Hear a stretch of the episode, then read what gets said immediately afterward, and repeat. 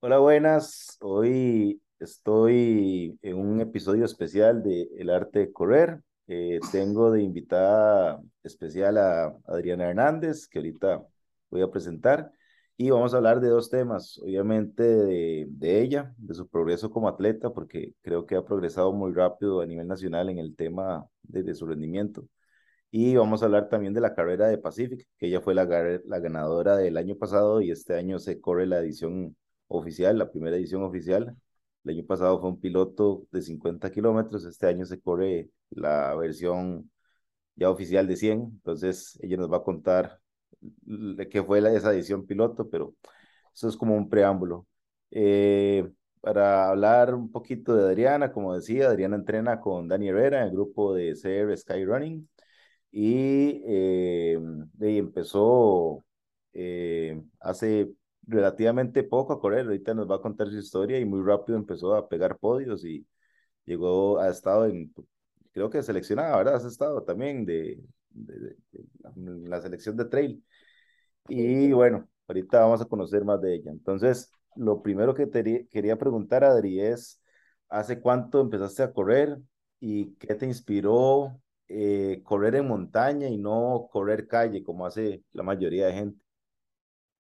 Bueno, buenas tardes.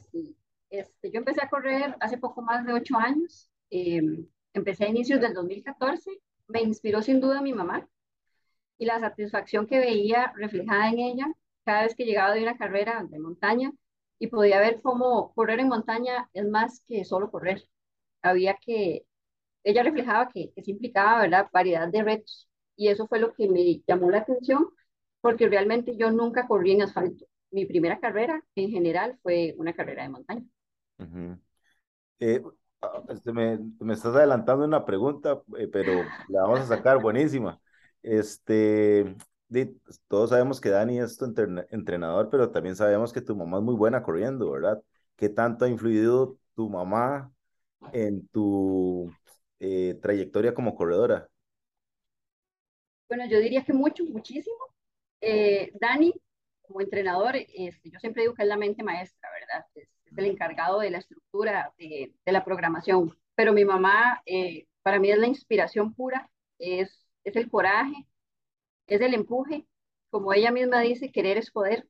Entonces, sin duda, mucho de, de mi carrera como atleta está marcado por ella. Sí, es un tema de, de motivación a lo, a lo que te estás escuchando. Eh, ¿cuál fue la primera carrera que hiciste de trail? O sea, empezaste a correr hace ocho años y ¿dónde debutó? ¿Cuál, cuál carrera fue la primera? Mi primera carrera fue en Corona en 2014 y fueron 15 kilómetros. Anécdota rápida, iba a hacer 6K porque nunca en mi vida había corrido, pero mi mamá me dijo que las inscripciones de 6K se acabaron y entonces me embarcó a hacer 15K. Eh, después me di cuenta que no había sido cierto, que, sí había inscripciones de 6K, pero bueno, ella en ese momento fue la encargada de inscribirme y me inscribió a, 15K y me embarcó. Entonces tu mamá es bastante culpable ahí del, del proceso, ¿verdad? Sí, tenemos, que, tenemos que entrevistarla un día también, entonces. Este, ¿Cuánto tiempo pasó desde el momento, digamos, que ya empezaste a correr, hiciste esta carrera en Cascajal, ¿Cuándo empezaste a hacer, cuándo fue tu primer podio importante que os llevas? No es que, yo creo que todas las carreras son importantes, ¿verdad? Pero hay algunas carreras tal vez más especiales. Este, ¿Cuándo llegó ese momento? Sí, bueno, en el 2014 eh, me mantuve haciendo 10K, 15K. Mi primer podio fue en mi segunda carrera de montaña. Y bueno, para mí eso fue importante, ¿verdad? En su momento. Sin embargo, entre el 2015 y 2016 fui como progresando en la distancia y buscando qué distancia se ajustaba más a, mi gusto, ¿verdad? Y fui viendo cómo la distancia media, un poquito más larga, me sentaba mejor o me gustaba más.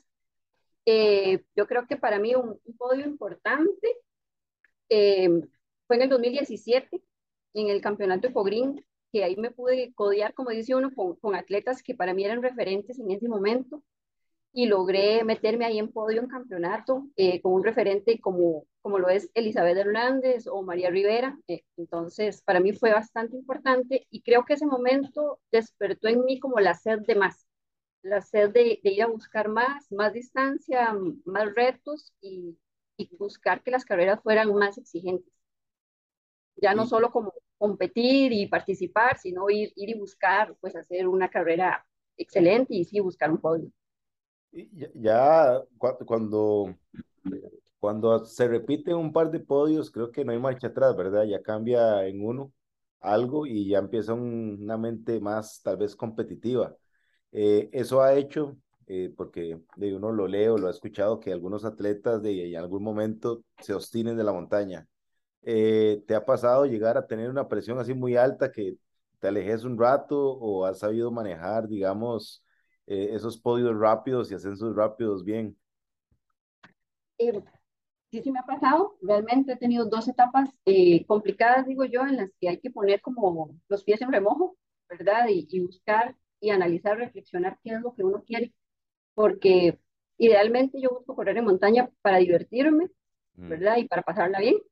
Entonces sí me ha pasado y, y he tenido pues que, que bajarle el, el nivel buscar objetivos tal vez más relax, que, que, el objetivo no sea ir a ganar la carrera, sino ir a disfrutar, ir a conocer el lugar, porque sí, sí nos pasa, ¿verdad? Y es importante pues mantener el balance y el equilibrio. Ahora que decís divertirse, ¿cuál es el tipo de entreno que te divierte más hacer en la montaña? ¿Con cuál usted le dice, y eso va a estar buenísimo?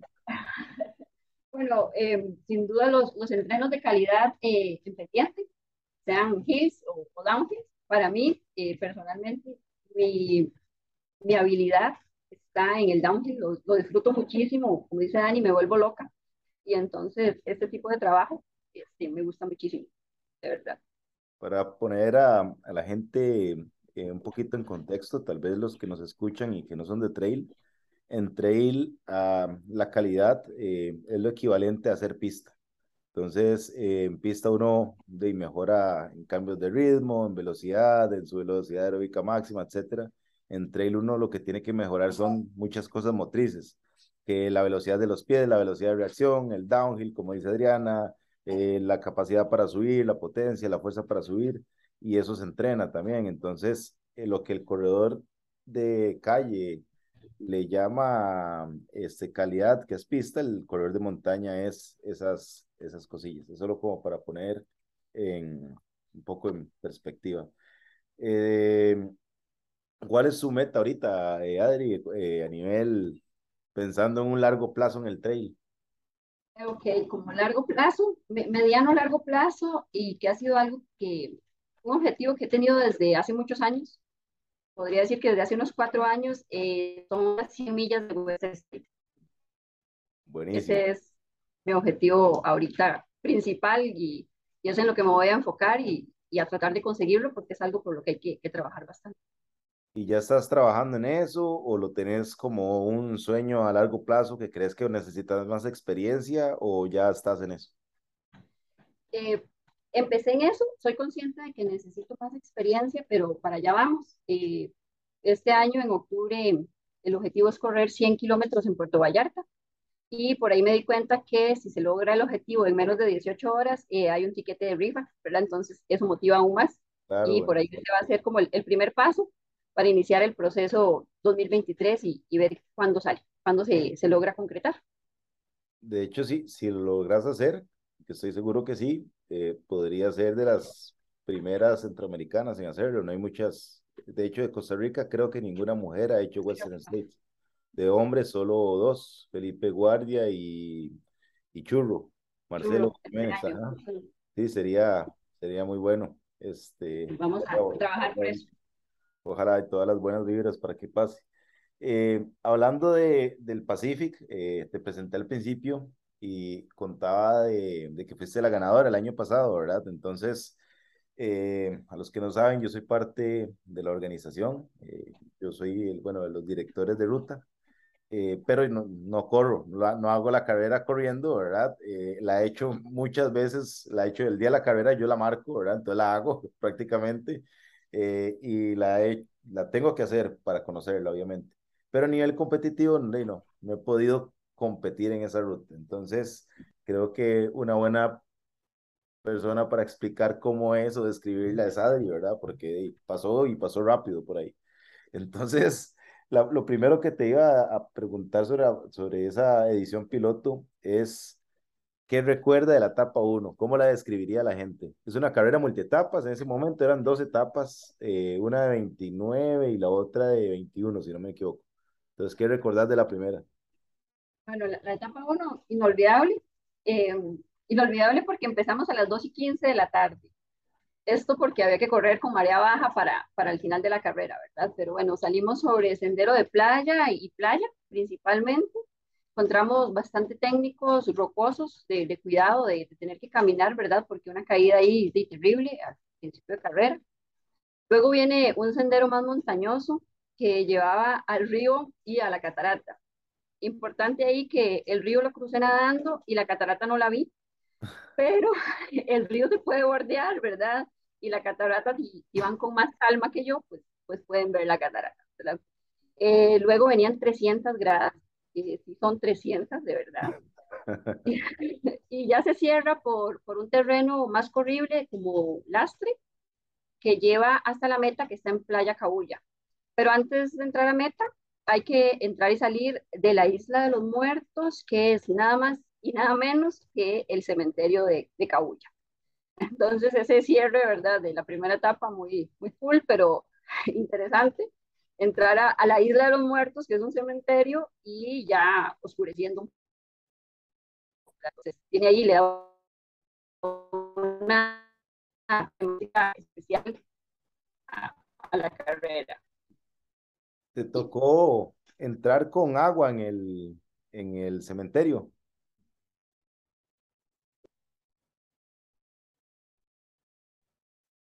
Adri, te tocó entrar con, con agua en el, a la isla, perdón. Perdón, casi no, ya, ya te escucho bien. Eh, me tocó entrar no en con María Baja y salí con María Baja. Pues pudiste correr todavía, sí. Porque con agua cuesta un poquito más porque tenés que arrastrar, ¿verdad? Y más o menos como un kilómetro y medio, dar la vuelta a la isla y salir. Y sí, sí se pone difícil. Esa carrera, de hecho, eso que estás hablando es a nivel logístico y a nivel de corredor es difícil porque hay que correrla con la marea. No se puede correr con la marea alta porque no puedes pasar por algunos lugares que pasamos, ¿verdad? Entonces, a nivel de organización, meter y sacar puestos rapidísimo a, una, a un nivel Fórmula 1, ¿verdad? Y a nivel de carrera también, porque si vos no sos, a ver, no es que está hecha para solo gente élite, pero tenés que ese día marcar un ritmo rápido eh, a principio de carrera, porque si llegaste a la isla y, y está llena, de no puedes entrar, ¿verdad? Entonces le da un, creo que un estrés extra, ¿verdad? Sí, yo creo que aprovechar los tramos de playa que son horribles, ¿verdad? Para, para ajustar ahí el ritmo y, llegar con tiempo es, es importante. ¿Qué, te, qué, qué, pensarías si yo te digo, Adri, esa etapa el año pasado era en 29, este año es esa misma etapa, le sumamos más distancia y ahora es una maratón, ahora es 42. ¿Cómo lo ves? Eh, salvaje. salvaje, es la descripción, ok. Ok, sí, este, sí. Este año la, lo que cambiamos es que se va a llegar a la isla y cuando estás en la isla, regresas por el camino de donde se entró a Cabo Blanco el día 2. Entonces, por ahí regresas hasta Santa Teresa y la meta va a estar en Santa Teresa, en el pueblo, entonces va a tener bienvenida ahí ya más, más carrera, ¿verdad? Más estilo con gente al lado y todo. El año pasado estábamos en pandemia, entonces teníamos muchas restricciones, pero este año eh, creo que es un aditivo ahí especial. El día 2 eh, del año pasado fue, como era una edición piloto, tuvimos la posibilidad de hacer una excepción y meter gente a correr a la reserva de Cabo Blanco, que eso bueno, no, no es repetible, ¿verdad? Pero vos fuiste eh, tuviste ese privilegio de correr ahí, de una carrera, entonces, ¿qué te acordás de Cabo Blanco? De Cabo Blanco recuerdo que salir me costó muchísimo, muchísimo, un sendero muy bonito, ¿verdad? De montaña, jungla, podríamos decir, la particularidad de la humedad de la zona. Recuerdo que estaba muy húmedo, muy caliente, a mí particularmente me encanta el calor, pero lo sufrí. Y, y salir de Cabo Blanco porque eh, entrando vas, vas contento, vas a un momento de carrera ahí interesante, ¿verdad? Y salir es como salir de un hueco, de un hueco húmedo. Entonces cuesta bastante. Es técnico, hay gradas, hay que levantar los pies, hay que mantenerse concentrado y me costó, lo sufrí, tengo que decir que lo sufrí muchísimo.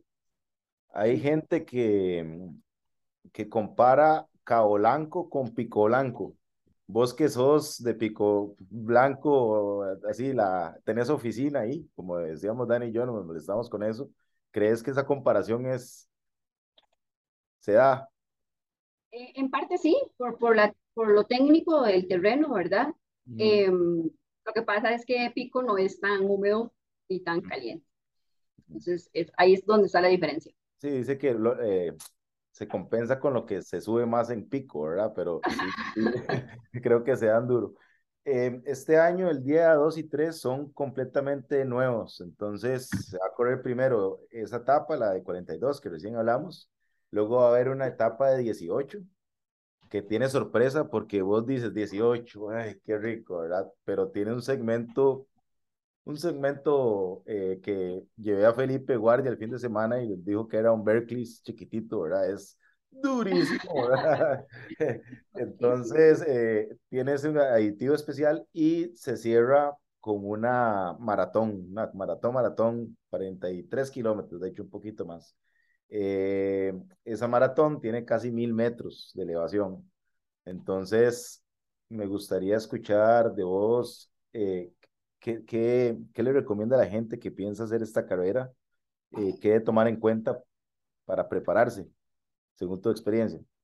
Ok, este, bueno, importantísimo para mí en el proceso de preparación, ¿verdad? Antes, lograr que el cuerpo se adapte a pocas horas de recuperación entre las etapas, ¿verdad? No es lo mismo salir a hacer un entreno y luego otro entre semana que ya saber que al día siguiente tenés que correr en las mismas condiciones de calor, etcétera. Entonces, lograr el tema de la recuperación, ser muy eficiente en esta parte, adaptarse sin duda a la humedad, correr, buscar entrenos, fondos eh, en terreno caliente, húmedo, y también, ¿por qué no cuando sepamos bien las horas de salida, buscar, ¿verdad? Correr a esas mismas horas, porque no es lo mismo correr a las 7 de la mañana. Ok, ahí está, entonces ya lo tenemos. Y bueno, cuidar muchísimo durante, cuidar muchísimo la hidratación y la alimentación, Recuerdo que el año pasado hubo varios casos de, compañeros amigos que les pegó el calor, golpes de calor fuertes, ¿verdad? Porque y quizás no sabíamos bien a lo que íbamos o cómo se iba a comportar Santa Tere, cómo nos iba a recibir, pero nos recibió ardiendo, entonces prepararse bastante para eso. Sí. sí. es curioso porque la época es una época de transición, está saliendo el invierno y está entrando el verano, entonces eh, no hay polvo, hay, eh, eso es lo bueno, no hay polvo, eh, pero sí ha llovido tanto que ese sol está sacando todo el vapor, ¿verdad? El agua que ha caído de meses. Entonces sí es, como vos decís, un, un, una humedad muy, muy fuerte. Eh, ¿Vos dónde te preparaste en, para hacer esta carrera viviendo, digamos que en San José? A mí me gusta mucho acá en, en la zona visitar tus lugares, tus lugares o lo que nos conocemos como la zona de Carar es, es uno de mis patios de juego, hay bastante humedad, bastante barro, cruzan ríos, entonces es uno de, de, mis lugares preferidos para entrenar cuando tengo que entrenar en calor y, y en humedad. De, de, las últimas preguntas tiene que ver como eh, de táctica, entonces en una carrera como la del año pasado, este, tenías a dos corredoras buenas también eh, que estaban haciendo la carrera, que era, que es Caitlin eh, Tochi y Felicitas Charpín eh, y las dos podios del Costal, ¿verdad? Entonces son, son, son referentes del medio y las tenías ahí también con vos en la línea de salida y al final vos terminaste este, de, ganando la carrera. Eh, ¿Qué hiciste diferente en estrategia? Eh, ¿Qué crees que hiciste bien para que los resultados, el resultado se te diera, digamos que a favor? Bueno, eh, sí, importantísimo destacarlo, ¿verdad? Porque dos atletas admirables, a las dos muchísimo respeto para ellas. Em, el primer día creo que aproveché los tramos corribles y el calor que, que me favorece realmente. Lo aproveché, lo disfruté. Eh, mantenerme hidratada y sobre todo fresca, ¿verdad? Cada vez que podía echarme agua encima para poder seguir corriendo y que no, no me pasara la factura del calor. Eh, mi primera experiencia multietapa, ¿verdad? No sabía cómo iba a resultar, no sabía cómo iba a responder mi cuerpo al día siguiente. Eh, fui muy cuidadosa en la alimentación, no me salté nada que no hubiera hecho otros días. Eh, cuidé mucho lo que comí. Y al día siguiente fue interesante cómo manejar los, los segundos, porque yo fui, yo fui segundo lugar el primer día y segundo lugar el segundo día. Mm. Entonces, eh, fue interesante tener que jugar con los, con los segundos o con los minutos para que quien iba de, de, segunda no me alcanzara en minutos, pero no pasarme tanto de la raya y que, que al final no pudiera responder. Entonces fue una estrategia de, de minutos interesante, ¿verdad? Eh, no exigir al cuerpo más de lo que podía, pero sí mantenerme corriendo para, para sacar ahí los minutos a favor y, y ser eh, primer lugar general. A nivel mental, ¿qué estrategia usas, digamos, en una carrera como estas? Llega la etapa 2 y ahí se define todo ya vos sabés qué ocupas para ganar eh, y se va adelante la que iba de tercera, entonces ya vos sabés que te puede ganar esa, ¿verdad? Pero no la, la que viene atrás, me explico. Eh, ¿Cómo manejas eso? ¿De la qué, qué distancia dejar que se te vaya? Eso depende obviamente de la carrera, pero en ese momento, eh, ¿te acuerdas algo de eso? Sí, claro, recuerdo que, en un momento se me fue Kate y, Kate había sido tercera el primer día, entonces yo sabía que se me podía ir, es decir, no se me podía ir tanto, ¿verdad? Sí, yo creo que fue un golpe emocional eh, para quien había sido segunda, que Kate y yo jaláramos al, al, principio, porque yo creo que ese segundo día Kate y yo salimos con todo a matar, a, terminar la etapa, ¿verdad? Y, y se nos quedó un poquito más atrás. Entonces, eh, yo sabía que tenía que mantener un ritmo fuerte eh, no pretendí casar a Kate, que, que fue primer lugar eh, ese segundo día, porque podía tostarme, ¿verdad? Me podía pasar la factura. Entonces tenía que mantenerme ahí cerca de ella, pero dejarla que se fuera y cuidarme en ese caso de, Felicitas, que venía atrás mío, que no me podía alcanzar. Entonces fue, fue muy interesante, de verdad que fue como, como un juego. A las características que te estoy contando ahora, cambiaría la estrategia, o sea, diciéndote, mira, ya no son 50, son 100 y se corre 42, 18, 43. ¿Usaría la misma estrategia o ya cambiaría la cosa? Yo creo que, que ese primer día hay que salir muy reservado, ¿verdad? Porque, bueno, una etapa más y son más kilómetros. Muy reservado, cuidarse, eh, no quedarse muy atrás tampoco. Eh, yo creo que la estrategia siempre en carrera varía de acuerdo a cómo, cómo se comporta el día, ¿verdad? Que, cómo se sienta uno. Eh, sabemos que en montaña pueden pasar muchísimas cosas, ¿verdad? Eh, a principio, a final, a mitad de carrera, y ver cómo, cómo se comportan también las, las competidoras. Sí, eh, marcar el ritmo dependiendo cómo vea uno que va moviéndose el grupo también, no, no irse a matar, ¿verdad? Empezando y sin saber lo que viene después. En esta te digo eso porque eh, a, ver, la estrategia al principio para todos es, creo que la misma, es, madre, tenés que darle rapidísimo, porque si no, la marea no te va a dejar entrar al, al cementerio y quedas fuera de la carrera. Pero eh, ahorita, cuando estás ahí, ya estás en la mitad de la carrera. Entonces, este, te queda todavía tiempo, ¿verdad? Entonces, por ahí va la pregunta, sabiendo que todos tienen que ir rápido después, eh, en la primera parte, este, vos, digamos, como atleta, ¿qué preferís ahí en ese momento?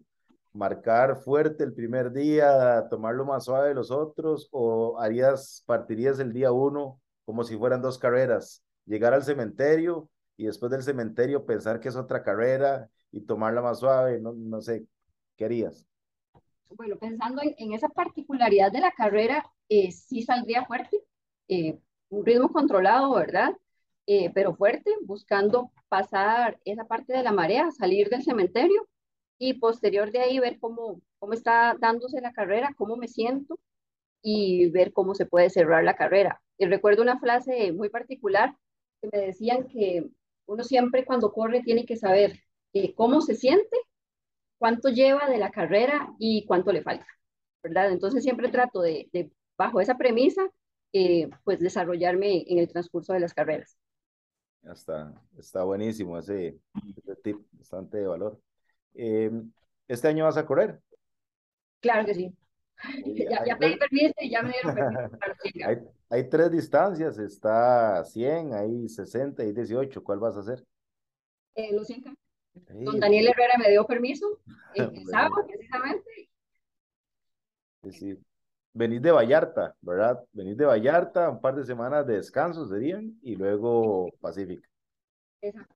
Eh, vamos a, buscar la programación para, para que calce y, y ahí eh, es la semana de mi cumpleaños, entonces ya Pacific se está haciendo de tradición para empezar a celebrar el cumpleaños corriendo en esa bonita zona del país. ¿Qué día cumplís? El 17 de noviembre. Yo cumplo el 12.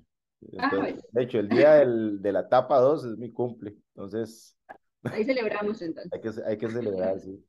Este, muchas gracias, Adri. Ojalá que este año eh, disfrutes, porque en realidad es una carrera para, para disfrutar. Eh, pensamos obviamente que, sea fuerte, exigente, para que la gente se prepare bien, pero lo el, primer objetivo es que se lleven una visión de Costa Rica tal vez diferente. Uno asocia a Santa Teresa o este lado solo con, con surf, ¿verdad? Y tiene, tiene historia y tiene montaña también.